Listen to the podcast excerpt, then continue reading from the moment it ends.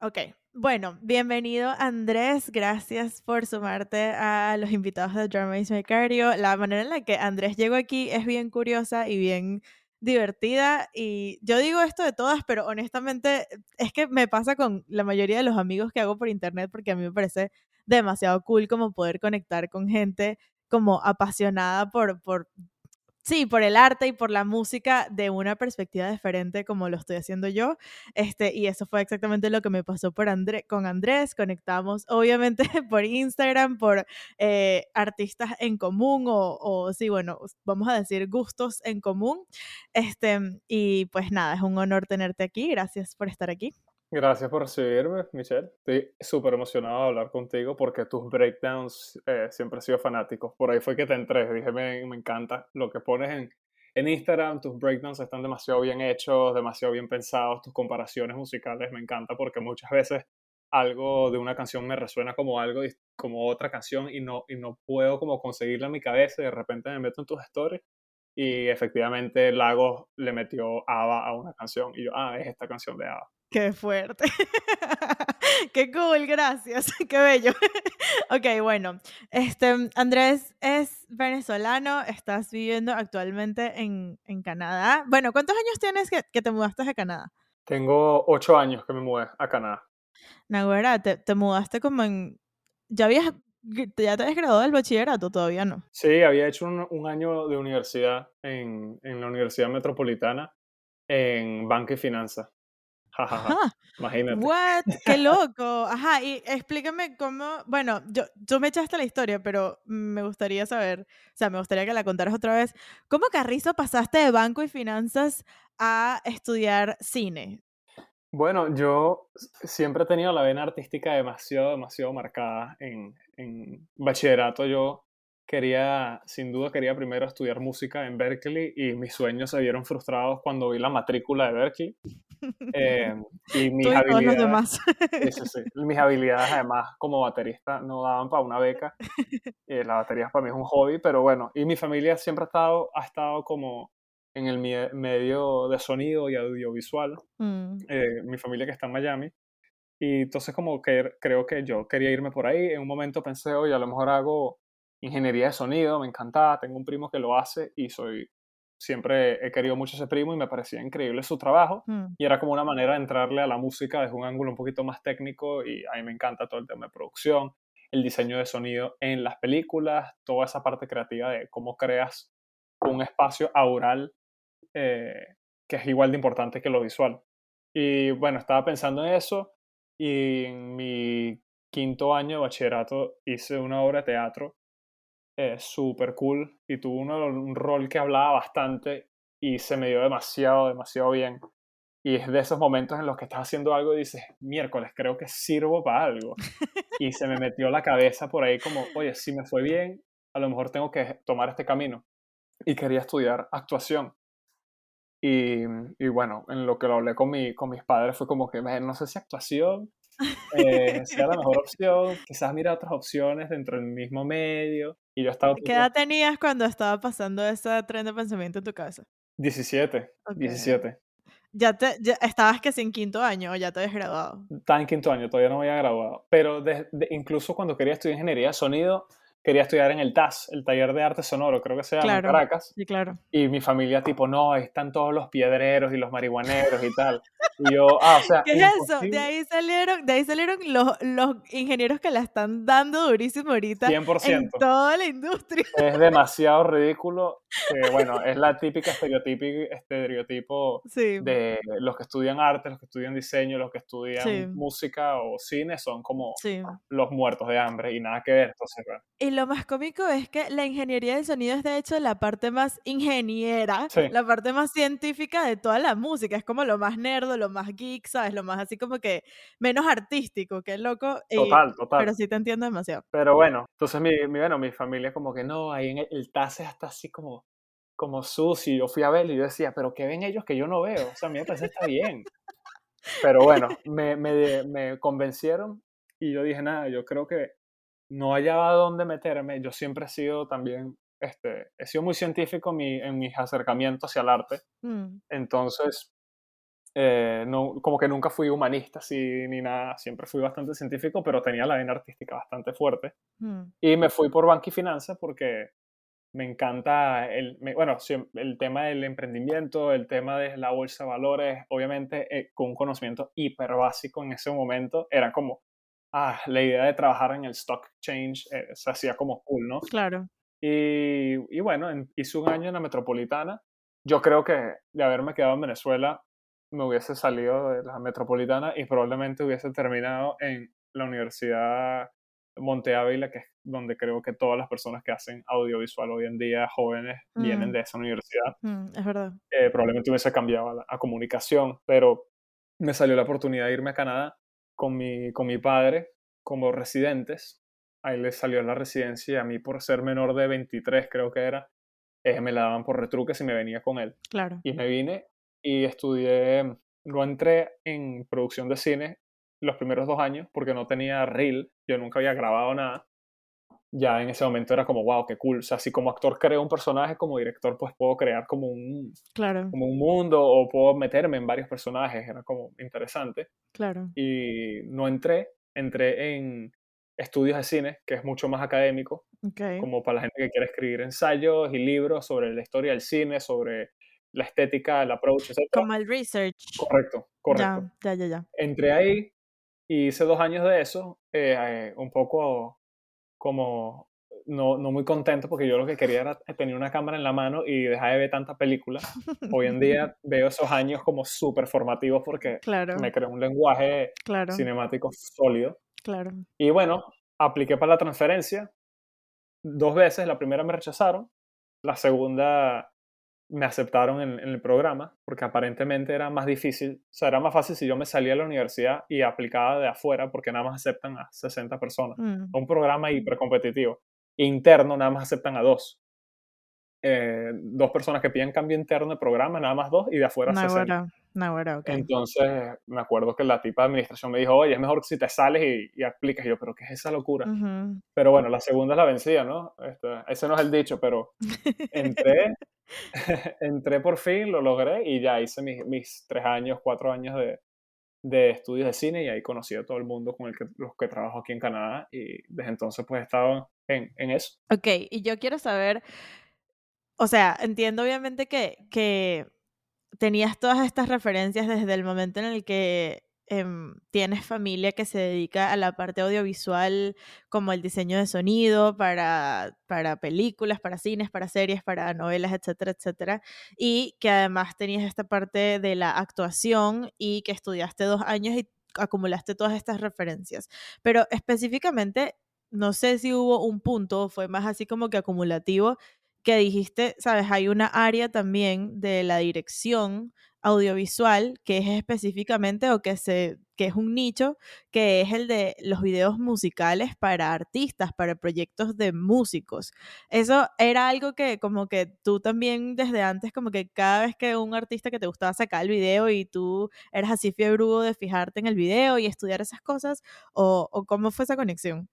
100% siempre fue un fiebrudo de los videos musicales. Para mí era algo como una manera muy, muy cool de, de poder experimentar, porque este, hay videos musicales muy narrativos, hay otros que son mucho más experimentales o mucho más visuales. Y eh, siento que es como un medio muy bueno para que un director pues vaya descubriendo su voz, porque vas probando y, y no solo descubres tu voz a través del medio, sino que trabajas con un artista que se asemeja a la relación que puedas tener con un cliente, con un productor. eh, entonces es como, pero obviamente muchísimo más creativo y esa colaboración a mí me nutre demasiado. Como te dije, soy músico frustrado, entonces me rodeo de muchos músicos y me encanta verlos trabajar y me encanta el, el, me encanta el turnaround de los videos de música. O sea, la música, tú tocas una guitarra e inmediatamente tienes una melodía. O sea, tienes la gratificación de tu pensamiento, es inmediato. Hmm, En el cine puedo estar un año pensando en un guion y escribir el guion y es verdad que es gratificante, pero tú y un grupo de gente selecto ve el guion, o sea, la película no sale sino hasta años después.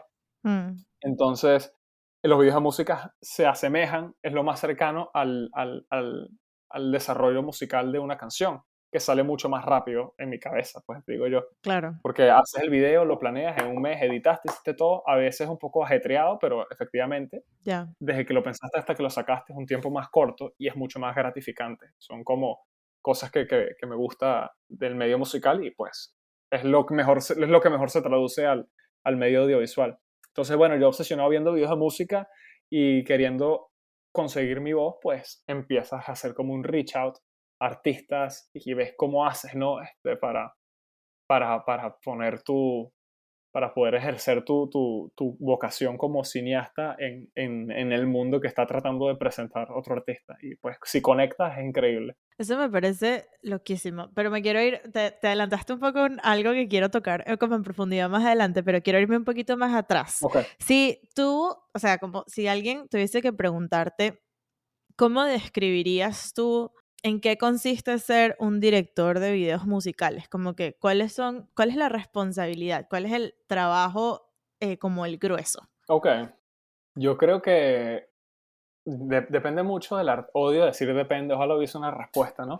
Pero depende mucho del artista. Hay artistas que se te acercan con carta blanca y te dicen, me encanta lo que haces, esta es la canción que quiero sacar, lanza tus ideas. Y es como, ah, ok, puedo hacer lo que me dé la gana, a ver, y después obviamente lo rebotas y se va ajustando un poco más a la visión Mm, y al mundo de- del artista. Otras veces el artista llega con, tengo esta canción y tengo, quiero hacer algo así. Entonces, ¿cómo hago mi trabajo en ese caso? Es cómo bajo a tierra, cómo aterrizo todas estas ideas para que sean factibles y grabables y se pueda sacar un video de esto. Exacto, porque a veces te llegan con unas ideas muy locas, entonces, ok, déjame decir lo mismo, pero más sencillo. Entonces, el trabajo como, la pregunta es cómo, cómo describiría, ¿no? El trabajo de, Sí, de, de un director de, de video de música. Creo que eres como, eres, eres como, yo me siento muy como una mano extra del artista. O sea, al final, obviamente, para mí, más allá de hacer un video del que yo esté orgulloso, es un video que yo y el artista estemos orgullosos. Mm, Y siento que soy como una ayuda en el proceso creativo de esta persona. Por eso trato de trabajar mucho con artistas que genuinamente disfrute mm, porque me hace muy feliz que un artista que yo disfrute lo haya o la haya ayudado a alcanzar algo que esa persona quería. claro. Y para mí esa parte también es muy gratificante. Entonces, eres como, de cierta manera, eres como los ojos, se podría decir, la parte más visual, la parte más, sí, la parte más visual, porque el artista tiene mucho en la cabeza y sabe ejecutar a través de sonidos Claro, pero a veces tiene mucho en la cabeza y no sabe cómo transmitir esas, esas, esas, esos pensamientos, esas ideas a través del medio visual. claro. Entonces ahí cuando vengo yo y trato pues de, de materializar eso. Tengo una pregunta que no tiene como una respuesta correcta o incorrecta. Quiero solamente saber tu, tu opinión. ¿Tú sientes que para hacer lo que tú haces trabajando con artistas musicales es necesario ir a la universidad? No, para nada, Huh, para nada. Yo creo que en la universidad, eh, sobre todo en la industria artística, lo único que te da, quizás hay gente que sí se, se vale mucho de, de los, de los principios bases que te dan al comienzo de la universidad, pero genuinamente siento que es- no hay nada que tú no puedas aprender en línea y no hay nada como aprender haciendo. wow. Si tú quieres estudiar música, lo mejor es que te metas en YouTube y consigas videos de YouTube y te pongas a tocar la guitarra antes de sentarte a estudiar teoría de solfeo, siento yo, ¿sabes? Si de verdad quieres tú estudiar guitarra o de verdad quieres hacer video, lo mejor es que agarres una cámara y te pongas a hacer cosas y busques a las personas que quieran hacer las cosas contigo. Lo único bueno en la universidad creo que es el acceso al equipo técnico que hay Mm, y el, y el acceso al equipo humano. de, de personas que te puedan ayudar, porque están todos en el mismo plano de la misma, del, mismo plano profesional, están todos como Claro. creciendo en conjunto. En la curva de crecimiento, claro. Correcto. Y creas esta red de contactos que tú ayudas y te ayudan, y así es que se forjan estas alianzas que eventualmente crecen con, Mm, a medida que va pasando el tiempo. Y creo que eso es lo más importante, la gente que conoces y el acceso al equipo técnico que quizás hay veces que por, por, por tu cuenta no puedes tener acceso a. Por eso siento que en la universidad lo mejor, lo mejor es hacer, honestamente. O sea, no, no hay nada que te enseñe, sobre todo como director que es, es algo tan, es algo de gustos. mm, O sea, un- el, el director tiene un gusto y eso no se enseña en ningún lado, siento yo. Creo que te puede, puedes aprender mucho más vocabulario, cómo expresar tu gusto, pero al final, como tú visualizas las cosas es demasiado personal. Y eso, el equipo humano y el equipo técnico que te da la universidad son como las grandes ventajas. ¿Qué sientes tú que son como los skills más importantes, como las aptitudes más importantes que tendría que tener una persona que como que vamos a decir, su vocación sería dedicarse a esto, pero que no tiene ni idea porque no sabe lo que se necesita. Como que, ¿qué crees tú que, o sea, si tú pudieses decir cuáles serían como, sí, eso, los skills que tiene que tener alguien para como que se identifica y diga, esto va con mi estilo de vida, esto va con la manera en la que yo me quiero expresar, en la que yo quiero crear. ¿Cuáles dirías tú? ¿Cuáles mencionarías tú? Yo creo que el, el primero es eh, resiliencia, porque te consigues demasiados, te consigues demasiados no, te consigues demasiados trabajos que quizás no te dan para comer. Mm. Y si es de verdad lo único que quieres hacer, pues no hay otra manera sino atravesar pues todos esos no y todas esas paredes y todos, y todos esos obstáculos que se te ponen en el camino, porque más allá de esos obstáculos pues tú terminas siendo mejor y eventualmente pues van llegando los otros, las otras cosas que sí te puedan traer eh, tanto mm. estabilidad económica como estabilidad creativa y profesional. Creo que eso es una de las, de las habilidades que hay que trabajar, cómo, cómo lidiar con, con los obstáculos y el rechazo. La otra habilidad, creo que tienes que tener, tienes que ser capaz de comunicar tus ideas. Wow. Porque siento que lo más difícil es comunicar una idea. Es muy fácil imaginarse cualquier cosa, pero ahora, ¿cómo le dices a un equipo de 10 personas qué hacer para materializar esa idea? Y no solo eso, sino cómo em, em, antes de que estas personas quieran ejecutar la idea, cómo haces que estas 10 personas se interesen en tu idea mm. Para ayudarte y ayudar al artista y ayudar a quien sea, pues a, a traer este proyecto a la vida. Entonces tienes que ser muy capaz de de saber, este, bueno, de vender tu idea al, al, equipo y de explicarla de una manera concisa y simple, que se entienda, sin enredos, y ya lentamente pues la gente se va sumando. Creo que esas son dos habilidades claves, la resiliencia y la, la, la capacidad de comunicar tus ideas. ¿Cuáles sientes tú que son como los mitos más grandes que hay alrededor de, de, de dedicarse a esto? Porque, ¿sabes que Siempre hay como, hay, una, hay como una cosa que yo siento que pasa en, en todas las carreras, que es como que yo, a mí me gustaría que cuando uno se va a meter a estudiar una carrera, no te dirían, yo siempre uso el ejemplo de que la gente que sabe dibujar siempre piensa que pues debe, lo, lo, normal sería dedicarse que sea a arquitectura o a diseño gráfico y así. Y realmente que tú tengas una habilidad en lo que eres muy bueno no se traduce en lo que vas a trabajar, como que el campo de trabajo del que, que es de hecho el que te va a dar de comer y el que vas a hacer por treinta y pico de años y sabes, con el que vas a tener que enfrentarte día a día y que muchas veces eso va a ir demasiado más allá de saber dibujar o disfrutar dibujar, por poner un ejemplo. Claro. Este, y como que muchas veces hay como mitos alrededor de las, de las, de las carreras, de las profesiones, ¿Con qué cosas te has enfrentado tú que te han dicho así de que eso o que tú creíste por mucho tiempo de mitos sobre tu carrera que luego ahora cuando estás ya activamente trabajando eso te das cuenta de que nada que ver y que la realidad es completamente diferente? Yo creo que entrando al mundo del cine em, o al medio audiovisual, lo, el, primer mito que se te viene a la cabeza que se desmiente ya cuando te das cuenta de la cantidad de contenido que necesita todo el mundo, es que si no haces una película, eh, fracasaste. ¿Me explico? Eh, obviamente, creo que la mayoría del sueño de todas las personas que se quieren ir por el medio audiovisual es eventualmente pues hacer una película. Mm. Pero hacerla o no hacerla no es un medidor de, de, de, tu éxito. De success o de éxito o de fracaso. Ya. Eh, creo que hay que entender que obviamente hay una manera de explotar tus habilidades, porque depende de la universidad, pero creo que hay muchas universidades que se, que se valen mucho en la teoría del autor, que es como tú eres demasiado, tu trabajo es demasiado sagrado mm. y eres la mente creativa y la mente única que, que, es capaz de traer a la vida estas ideas, que eso es totalmente falso, me parece, eh, porque es imposible hacer un producto sin por lo menos la ayuda de una persona más. Rara vez un director o un cinematógrafo ha hecho el trabajo absolutamente, absolutamente solo, imposible, eh, digo yo. Y creo que eso, que te das cuenta que puedes dividir tus habilidades en el sector, puedes vender tus habilidades como un como habilidades necesarias para la ejecución base de videos, punto, como también tus habilidades creativas para la ejecución de material un poco más creativo, como lo es videos de música, como lo es de cortometrajes, videos de baile, cine, porque hoy en día todo el mundo necesita contenido y quién los hace. Hmm. O los aprendes a hacer tú mismo o buscas a alguien como lo puede hacer una empresa para un video interno. Puedes ser una persona hiper exitosa teniendo una agencia que haga videos Hmm. que son solo de business, ¿sabes? Que solo se ven internamente dentro, dentro de, la, de la compañía.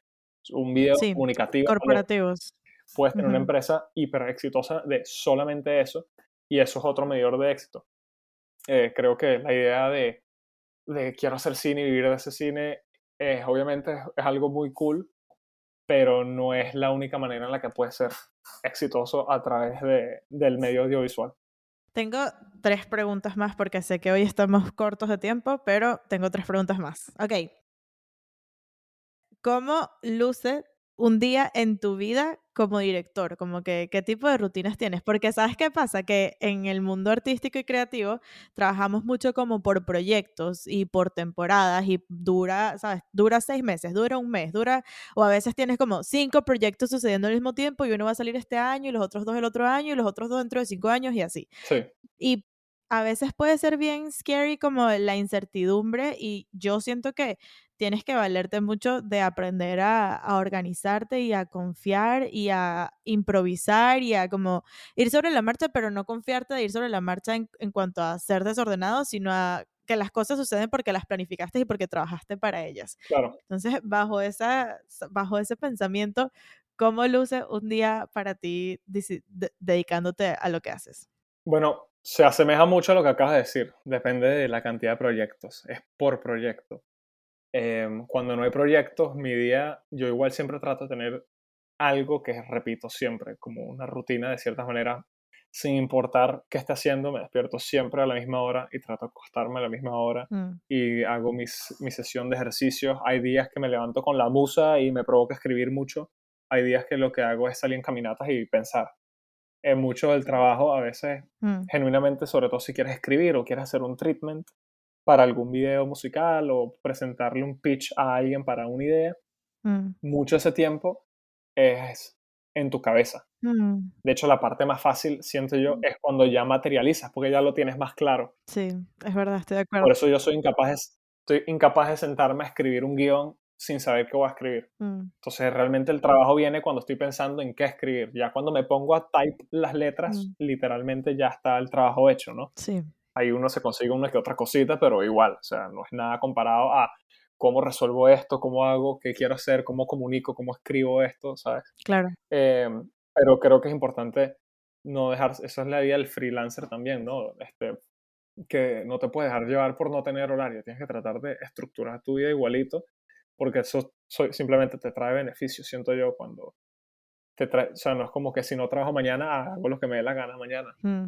Y ya cuando hay un, cuando ya hay un proyecto, es, yo me sumerjo bastante en, en los procesos. eh, mientras más presupuestos hay, más me puedo enfocar en un área en vez de enfocarme en cuatro, claro, eh, porque hay personas dedicadas a ciertas Claro. áreas de, de la producción. claro. Pero cuando hay un proyecto, creo que comienza ya.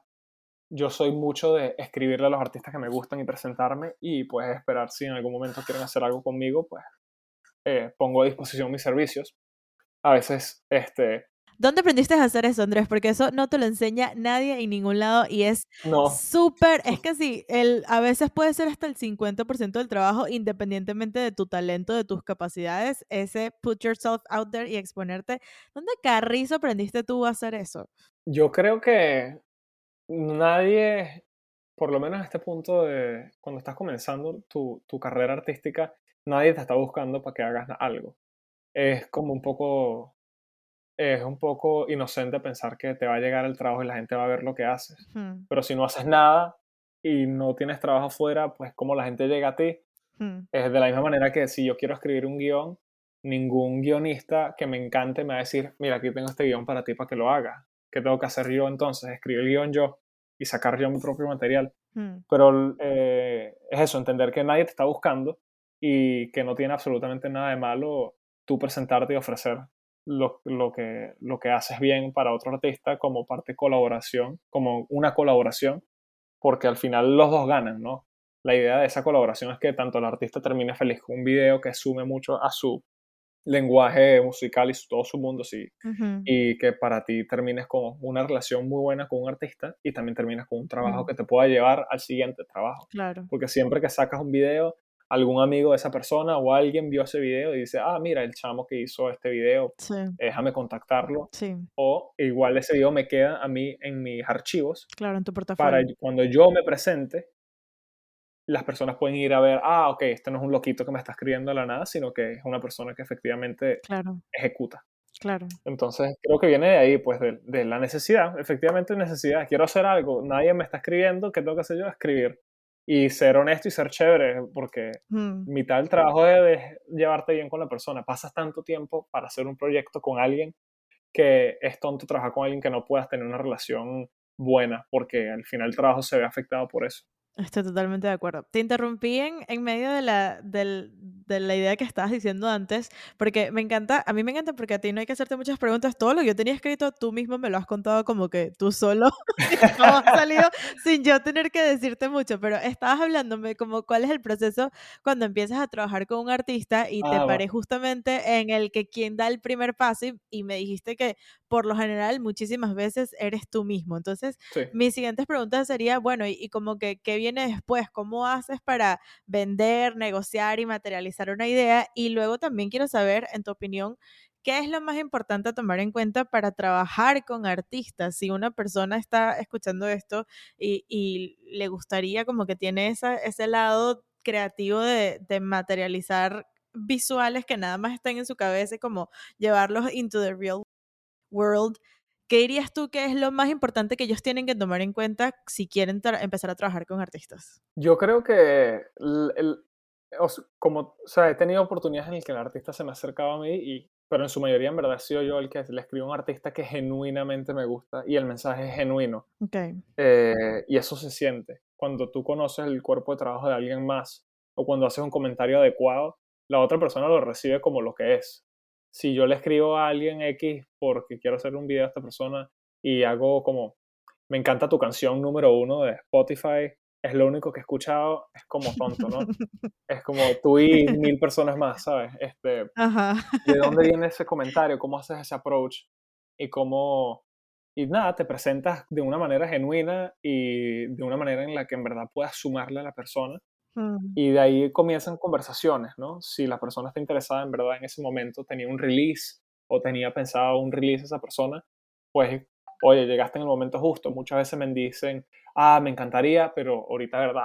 Hacer un release y no tengo nada sino hasta dentro de unos meses. claro, Y, al- y entonces ahí es cuando a lo mejor me escriben, ah, mira, eh, ¿para qué más? Ya tengo una canción. claro, Pero ya yo hice el trabajo de presentarme, ¿no? Tampoco hay que acosar a las personas. claro. Entonces, con presentarte de una manera genuina y querer trabajar con artistas que de verdad disfrutes tu, su trabajo, yo creo que lo demás va viniendo. Ya una vez que un artista me dice, hey, sí, vamos a hacerlo, muchas veces ha sido como, mira, esta es la canción que quiero sacar, y te mandan, te mandan un demo, o a veces la canción lista, Mm, y mi trabajo es, dependiendo si el artista me dice, mira, para este video yo me imaginaba como unas flores verdes pegadas al techo. Ah, ok, ok. ¿Cómo me, ahora, ¿cómo expando yo en esa imagen?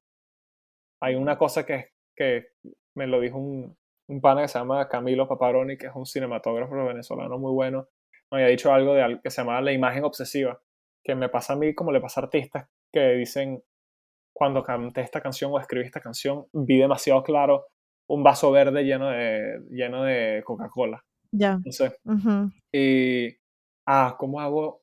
Ajá, si eso es lo que te motivó demasiado visualmente, ese visual tiene que estar en el video, pero ahora ¿cómo expando yo mm. alrededor? ¿Cómo hago yo para que Claro, crea un universo, claro, Entonces, bueno, de ahí ve- vengo yo, donde presento, hago un tratamiento lo más bonito posible también, porque la gente come con los ojos, ¿no? Mm, Este, no es que le mando un documento Word sino que, es, y además es estándar, casi todos los directores de video de música están acostumbrados al proceso de hacer un treatment, tienes tu portada, eh, describes tu idea sencilla, eh, dos o tres referencias, y a lo mejor haces una, una, un pequeño resumen de los temas que quieras tocar y el approach visual. Ya una vez, si eso gusta, y te dicen, esto me encanta, eh, vamos a echarle pichón, vamos a hacerlo, yo lo que hago es que ese mismo tratamiento ya lo empiezo a desarrollar aún, con mucha más profundidad.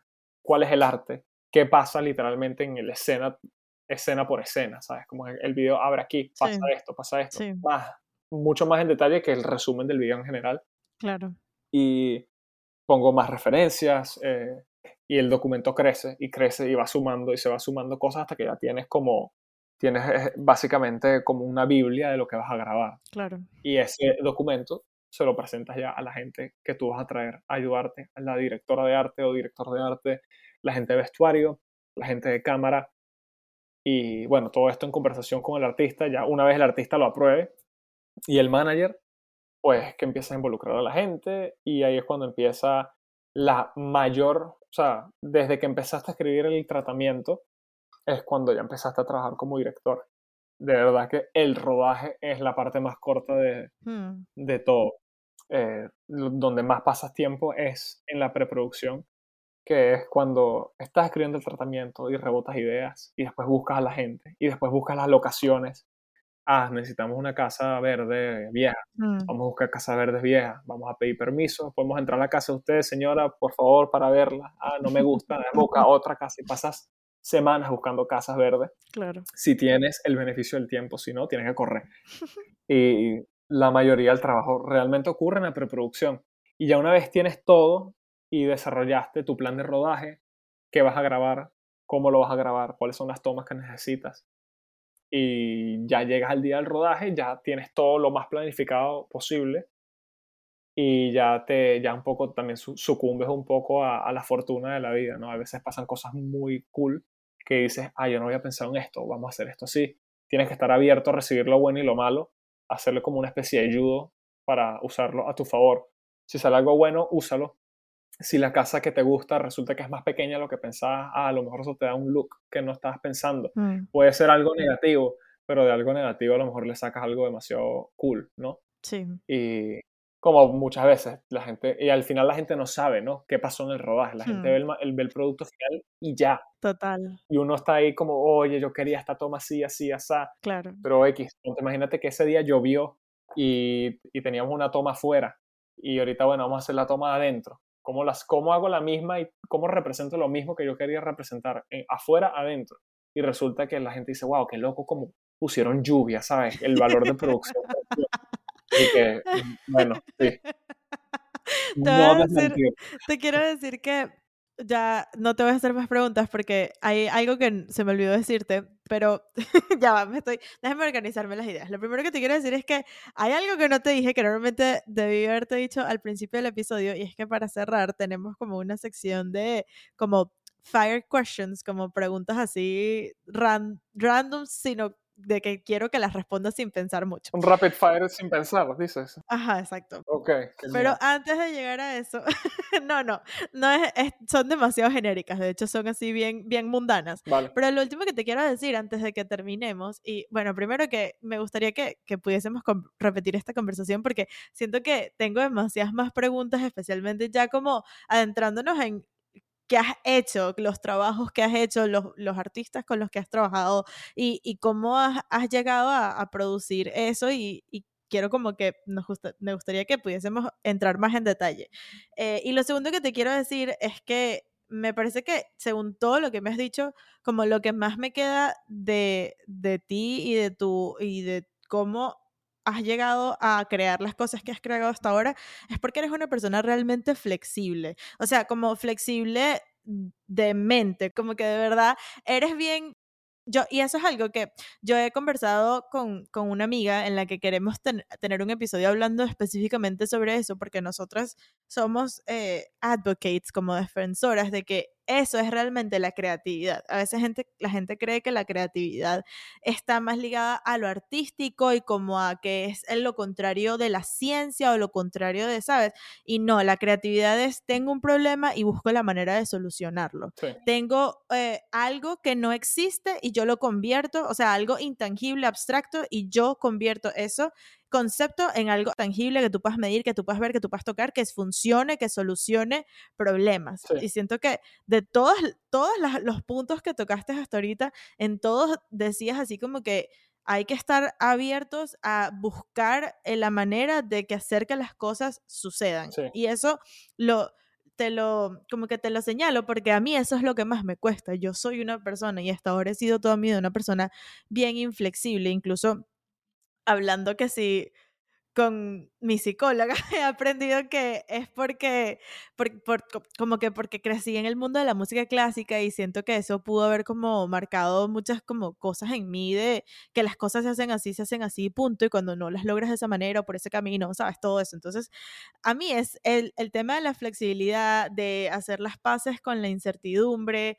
de crear desde cero, de pasar por ese proceso, como tú dijiste, lo que pasa como que el día del rodaje es lo de menos, lo más difícil es todo lo que pasa antes. Y, yo, por ejemplo, que ahora lo estoy viendo con el, el proyecto del, este proyecto del podcast, es tal cual así, o sea, todo, yo, yo quiero decir que lo más difícil fue que sí, comprarme el micrófono y aprender a editar y así, pero no, lo más difícil fue aceptar que tengo que ser vulnerable, aceptar que tengo que sacar cosas que no me gustan, aceptar que tengo que ponerme a mí misma como que out there, allá afuera. ¿Sabes? Todas esas cosas, el trabajo mental, 100%. la flexibilidad es lo que a mí más me ha costado. Entonces, lo veo, lo veo en ti, lo veo en todo lo que todos los puntos que dijiste, como que hacías mucho hincapié en eso y nada, soy, soy tu fan, me gustó mucho.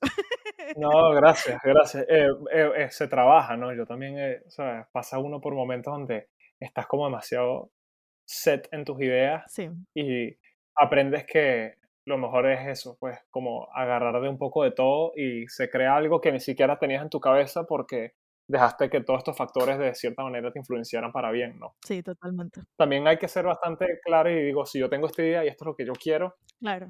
Eh, tratar de llegar a ese punto, pero no llegar de una manera inflexible, sino puedes llegar a ese punto, pero a lo mejor se suman cosas que no sabías que iban a pasar. Claro. Pero es eso, lo que tú dices, mira, tú y yo estamos hablando, hemos hablado por media hora, o sea, pero el trabajo de media hora es lo más corto, pero el reach out, tu preparación para la entrevista, la hablada previa, los mensajitos, crear la sesión, recordarle a la gente, o sea, eso te toma horas. Y, esto, y esto, todas esas horas te llevan a estos 30 minutos, que es lo que la gente consume. Que es lo que me está pasando más y más mientras más hago, es que más me pongo en los zapatos del, de la audiencia y cuando hay cosas que quizás no surgieron como exactamente yo quería, tengo que entender que la audiencia no va a ver las cosas que yo hubiese querido porque no sucedieron. Claro. Por ende, no me puedo dar latigazos por no poderlo haber hecho. Estás sufriendo solo, claro. Sino más bien es como lo asumo y, y, ya. El resto sí quedó como quería. Claro. Por una cosa no puedo sufrir, sino que nadie se va a dar cuenta de eso. Y eso es porque uno ha visto el material 7300 veces. Entonces, es eso, pues como que uno empieza a aprender más y, claro. y que a lo mejor yo quería una cosa roja, pero el artista lo quería azul, entonces a lo mejor puedes luchar a eso y llegas a morado, ¿sabes? Que es lo más interesante. Sí. Ok, bueno, nada, voy con la primera pregunta. Cuéntamelo. La primera pregunta es, ¿qué es algo esencial de la rutina diaria que todos los seres humanos en esta vida tenemos que hacer, pero que tú odies? Te pongo mi ejemplo, que es el ejemplo que siempre uso. Yo odio doblar ropa. Cuando yo, esa ropa sale de la lavadora y pasa a la cesta, yo soy de la que, de la cesta a la cama, de la cama a la silla, de la silla a la cama, de la cama, y así por tres meses. Claro. yo creo que comparto demasiado eso. Yo detesto, detesto eh, doblar ropa. Lo que pasa es que yo, y me he dado cuenta de esto, cuando me piden un favor así típico, favor fastidioso, que sí. Mira, dejé, de, dejé, el, dejé la billetera en el carro, pues ir a buscarlo y el carro está abajo, entonces uno tiene que bajar y buscar las cosas en el carro y uno lo hace por buena nota. Si, si tú a mí me pides ese favor, yo tengo que hacerlo inmediatamente. No. Porque no, no me gusta, si yo ya, ya yo empiezo a mover el cuerpo, Ajá. ya mi mente no le da chance de decir que ladilla hacer esto. Ujú, Entonces, Ajá. a lo mejor a lo mejor me da cuando ya llega el carro, coño, que ladilla que tuve que bajar el carro, pero ya estoy ahí, ¿sabes? Ajá, Me claro. pasa con doblar ropa, sin lo que se acaba la ropa, Ajá. sonó la secadora, déjame de una, inmediatamente tengo que doblar eso, porque si no, se- dejo esa ropa ahí. Total. Igual que si ah, tengo, que, tengo que botar la basura ya, ya, la boto. No es que ah, déjame botarla un ratico porque es que si no se me va a pasar o me da pereza y no lo voy a hacer. Creo que doblar ropa sin duda está en mí. Y meter las medias y hacer la pelota. No, no, no, no me gusta doblar ropa. Soy bastante bueno doblando ropa, pero lo detesto. Ok, siguiente pregunta. ¿Cuál es el creador de contenido o el formato eh, que más consumes, por ejemplo, entre como youtubers, podcasters, tiktokers, instagramers, twitters, etcétera, etcétera, etcétera? Creo que lo que más consumo es, eh, creo que podcast, sin duda, porque hago mucho commute Mm, y en el commute pues me pongo podcast. Yo hago ejercicio escuchando podcast porque me distraigo. A veces con música estoy pensando, ah, va una canción, den como dos minutos y medio, tres minutos de ejercicio. sí, estoy. Con un podcast no sé qué minuto voy, ¿no? Sí, claro. Entonces, y estoy concentrado en lo que dicen. Creo que podcast es lo que más consumo y trato de consumir de, de todo. ¿Y sobre cosas. qué? Ajá, ¿de qué temas? Me encanta escuchar un, un tipo que se llama Andrew Huberman, Mm, que es como, es un podcast bastante científico de, de cómo el ejercicio, cómo te, te, te afecta la comida mm, o qué hacer para dormir mejor, pequeñas cosas accionables que puedes hacer en tu día a día para descansar más, cosas así, y el porqué de esas cosas. Entonces, creo que se llama The Huberman Lab, es bastante bueno. Me encanta eh, Dissect y Switch Stone Pop, fanático de esos dos, porque me fascina, me encanta el proceso creativo. Y sé que esto no es una persona hablando de su proceso creativo, pero es personas como desglosando un poco el, el- la música y el momento, el contexto cultural en el que salió esa canción y toda esa parte, pues a mí me fascina, por eso es que te empecé a seguir porque haces algo similar y lo disfruto mucho. Justo le, le contaba a mi invitada de la semana pasada que me da demasiada risa porque son las primeras dos personas que conozco que conocen Switch Tom Pop. Switch Tom Pop es mi podcast favorito, like, ever en el mundo. Increíble, Y por supuesto, es una de las referencias de todo lo- el universo de Drama is Maker, entonces me encanta. demasiado cool serla, sí, que sean las primeras personas que conozco que, que lo conocen. Escucha Dissect, que está muy bueno. Lo he escuchado, pero no soy tan fan, pero sí soy, sí, sí lo he escuchado. Y Song Ahorita me estoy vacilando, me estoy vacilando full, ahorita están tratando de elegir como la mejor canción de Kendrick Lamar, según ellos. Y está muy cool, está muy cool. Yo lo disfruto. Y bueno, también mi- mi- los clásicos venezolanos, que sí, Escuela de Nada, me encanta, lo escucho, es como ligero y me río y, Claro. y está ahí escucho cosas así también como para pasar el rato y reírme y, me- y yo soy de mucho de reírme solo, entonces me río durísimo y lo gozo, pues. Sí, soy. Ok, voy con la siguiente pregunta. ¿Qué prácticas aplicas a diario para fortalecer el músculo de la creatividad, como para alimentarte constantemente de referencias y para mantenerte como estimulado y producir nuevas ideas? Yo creo que ah, yo anoto casi todo. Eh, tratar de anotar todas tus ideas, de la más chiquita hasta la más grande, es importante porque hay un tipo, ah, y, leer. Yo me doy cuenta que, no, últimamente no he estado leyendo mucho, pero me doy cuenta que la mayoría de mis ideas vienen de, de la lectura. Mm, El cine lo, lo disfruto, pero del cine saco más como, Como técnicas. mira como, ah, ok, puedes hacer esto así Ujú, puedes hacer esto así o puedes contar una historia así. También puede ser como más en la parte de historia, pero de inspiración de, ah, me encantaría hablar sobre esto, Sí. eh, casi siempre viene de la literatura. Y hay un tipo que a mí me encanta que se llama Neil Gaiman, que es un tipo que escribe como fantasía. Y él dice algo que, que me di cuenta que hacía sin querer y tiene toda la razón, que es tratar de anotar todo lo que se te venga a la cabeza. Porque por más que no lo uses, Mm, eso se vuelve una especie de compost creativo. Y ese compost creativo tú lo usas pues even- eventualmente para sembrar otras cosas. Qué cool. Y eso, anotar todo lo que se me venga a la cabeza, ideas buenas, ideas malas, los anoto y, y eso se queda ahí y de alguna manera Sí. se transforma y reluce en otra idea años después Sí. y tú ni conectas los puntos, pero eso estaba ahí. Qué cool. Ok, me quedan tres. Dale, dale. ¿Cuál es tu parte favorita y cuál es la parte que más odias, que menos disfrutas de tu trabajo? Creo que mi parte favorita es como, hay dos partes favoritas. cuando comienzas a tener una idea y se pone demasiado clara la idea, es algo que me emociona mucho porque estás soñando con algo que vas efectivamente a ejecutar y lo tienes muy claro ya cómo hacerlo. Ese momento a mí me llena de demasiada energía. Y la otro, el otro momento, por más que los rodajes pueden ser muy duros mm. por las horas de trabajo o por los tiempos, yo casi siempre trato de estructurar mis rodajes con un día de 10 a 12 horas porque si quieres que esta carrera sea longeva y es típico que la gente se parte las espaldas trabajando 16, 17 horas y hay veces que toca, trato de que eso no sea la norma, por lo menos en mis rodajes, lo máximo que pueda. Lo he logrado a veces, a veces no lo he logrado tristemente, pero yo soy demasiado feliz en un rodaje, o sea, me encanta estar en el set y discutir con el, eh, con la persona que está enfrente de la cámara y poder hablar creativamente con la persona en la cámara y con la persona de arte y que sus ideas y mis ideas se unan porque es un medio demasiado colaborativo. Claro. Y que surja algo mucho mejor. Entonces, Qué cool. esa es mi parte favorita de, de, mi trabajo, el rodaje también. Y mi parte menos favorita, creo que postproducción me hace sufrir bastante. Dios eh, mío, eres, o sea, todas las personas con las que hablo que tienen que lidiar con postproducción me dicen que la parte que más odian es la postproducción. A mí me pasa igual. Yo lo que más, más, más odio de tener un podcast es tener que editarlo. O sea, me cuesta mucho. Me fascina trabajar con un editor, pero lo que pasa siento yo que la parte de la postproducción es mi, mi, mi desagrado hacia la postproducción viene mucho de mí. Yo soy muy impaciente, quizás y ya es como he estado haciendo la preproducción, la producción. Queda un paso, ya quieres como, ah, quiero que salga ya. Entonces, esa, esa impaciencia hace a veces que el, el, trabajo de postproducción se, se vuelve un poco más como tedioso, pero trato de trabajar con editores porque me encanta esa colaboración y me hace desconectarme un poquito de la postproducción mientras la persona está editando y después vuelvo a entrar como en un rol más de de guía claro. y de rebotar ideas y vamos a hacer esto, ah, esto me gusta, vamos a, quizás si le metes esto y esto. Claro. Em, pero sin duda la postproducción creo que es lo que, lo que más me cuesta, sin, sin lugar a dudas. Ok. Siguiente pregunta.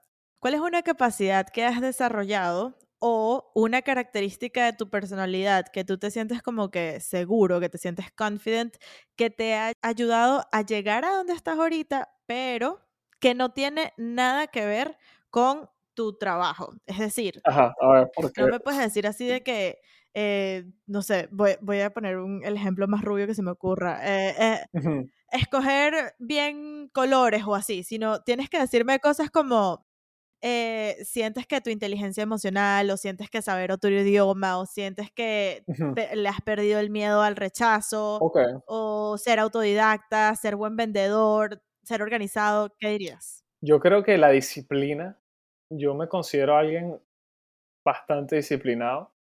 Eh, a veces eso es un poco, es tan, tan bueno como malo a veces, pero soy una persona muy disciplinada y creo que eso es clave para poder hacer las cosas bien y poder tener la capacidad de hacerlo, sea bueno o sean malos los tiempos en los que lo estás haciendo, porque en tu cabeza es como, me propuse hacer algo, lo tengo que hacer. Creo que la disciplina es una de las cosas y creo que yo soy creo que soy bastante social.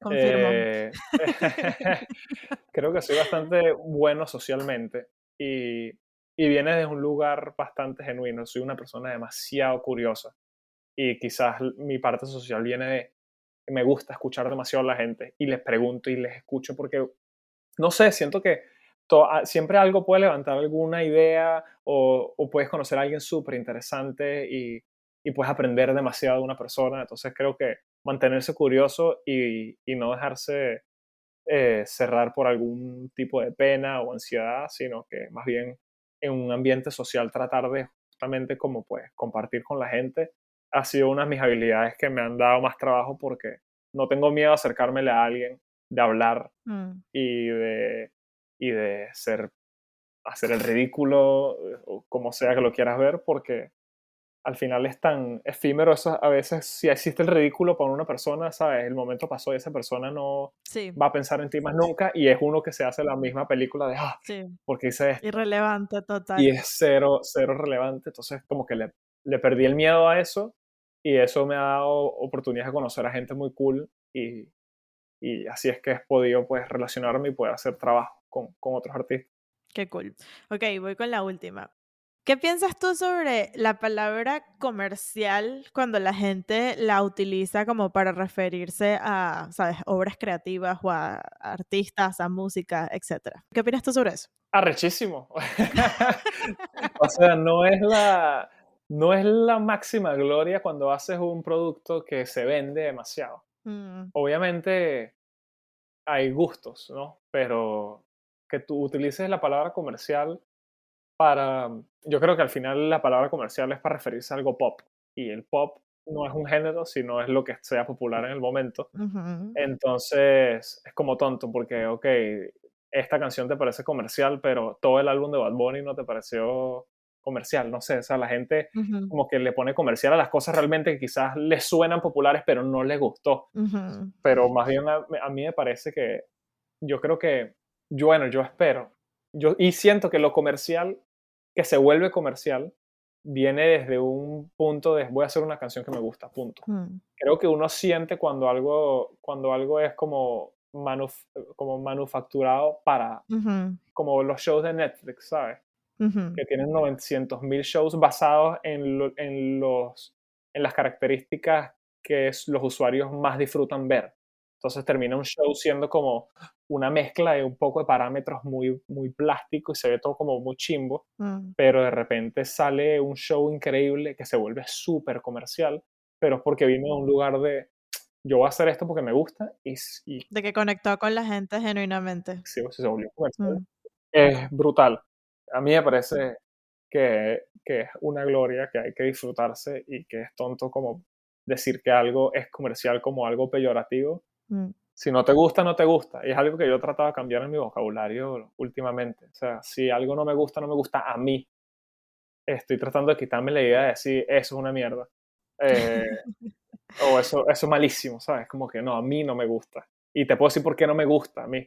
Pero es como también entendiendo el trabajo que hay detrás de todo, es como que, o sea, para que alguien saque una canción y yo venga y que no, eso es una porquería de canción, es como no vale. Llegaste justo al punto por el que te quería interrumpir más temprano, porque yo estoy exactamente, o sea, yo he sido una hater por naturaleza toda mi vida y, y justamente en este ambiente en el que crecí, de hecho hay como una, una característica, una palabra que se utiliza que es cuchillero, como ser criticón todo el tiempo. Y el ser cuchillero, el ser criticón, como que te hace mejor, como que te hace como que tú tienes autoridad y sabes de lo que estás hablando y hace... Como un snob, más o menos, ¿cierto? Ajá, ajá. Y es, y es todo lo contrario. Yo, a medida que y, me doy cuenta que era porque yo no creaba cosas, pero a medida que tú empiezas a crear y que entiendes el trabajo que llevan las cosas y entiendes todos los esfuerzos y los sacrificios mentales, físicos, económicos, psicológicos, todo, todo, todo el trabajo que es como que ya no te atreves a, a decir eso es malo o eso es bueno, sino que entiendes que simplemente no es para ti, punto.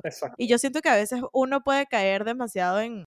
Yo, esto es una, como una discusión que tengo constantemente con, con gente de mi confianza, porque eh, siento que a veces uno puede caer así en el demasiado de políticamente correcto, de que, ay, sí, el, ahora no criticas nada, ¿sabes? De que ahora tienes miedo a dar tu opinión. Y no, no, no es eso. Yo no, yo siento que no es eso, siento que entiendo que realmente la creación y las artes, aunque tienen su lado académico, técnico, que si es o blanco o negro, tú puedes decir, pues si algo está bien grabado o mal grabado, por poner cualquier ejemplo, eso es sí o es no, pero hay cosas, ¿y qué, pasa si eso era a propósito? Entonces tú vas a decir, ok, está mal grabado, pero está, está hecho genialmente, porque fue hecho así a propósito y tenía una narrativa y tal, y si no te gusta, no te gusta porque no te gustó a ti, porque no era para ti, porque todo, todos los, los, productos artísticos tienen una audiencia a la, que, a la que va, que tiene unas características demográficas, sociológicas, psicológicas, ¿sabes? Que, y, y que pertenecen a un momento específico específico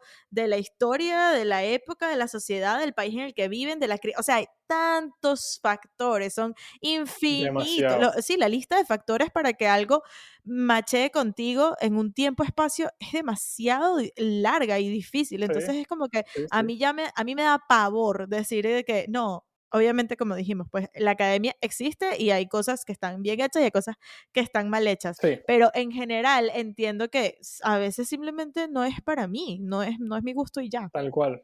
Yo creo que no hay que, o sea, no, no hay que perder la capacidad de criticar, pero hay que criticar constructivamente, no destruir, simplemente porque mm. esa es la otra, cuando la gente usa, la gente usa argumentos como para decir que algo es malo pero se siente como que no viene de un sitio constructivo, viene como de, de un, de un desagrado demasiado visceral. Sí, como, como resentimiento. A veces yo siento que es resentimiento social incluso.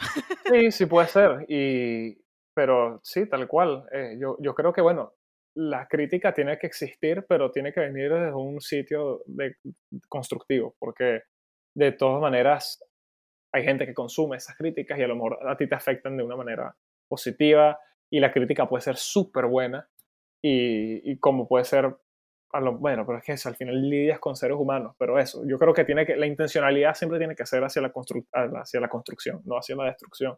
Estoy de acuerdo.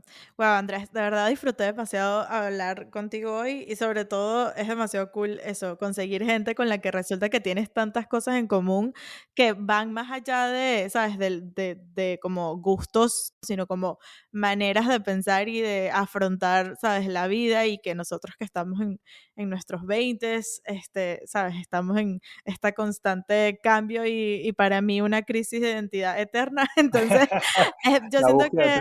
Ajá, la búsqueda eterna y es demasiado como, para mí es como reconfortante conseguir en, en personas que como tan aisladas a mi, a mi realidad actual, eh, como coincidir con esas personas y, y, ver esas cosas que tenemos en común y, ¿sabes? Cada vez como que me siento menos sola, pues, y como que, ¿sabes? Como que voy construyendo tribu así, entonces nada, fue demasiado cool. Así es. Demasiado cool conversar contigo hoy. Estamos todos apoyándonos. gracias por tu tiempo. No, gracias a ti por, por, por recibirme, fanático de tu trabajo, me encanta ya este, bueno, yo me muero ya por escuchar todos los demás episodios. Sin duda en lo que salga, voy a consumir esto de una sola sentada casi, todos los episodios, si pudiese. Eh, pero sí, gracias por recibirme y, poder pues hablar de, de, un poco de todo, justamente lo que tú dices, que es bastante satisfactorio sentir que en ciertos aspectos cuando tienes dudas o cuando haces algo bueno, pues no estás del todo solo en esas cosas, sino que todo el mundo pasa por ese proceso. Y cada quien lo ve de manera diferente, pero al final estamos tratando todos de llegar al mismo sitio. Así es. Bueno, nada, voy a dejar de grabar. Gracias por estar aquí. Gracias a ti.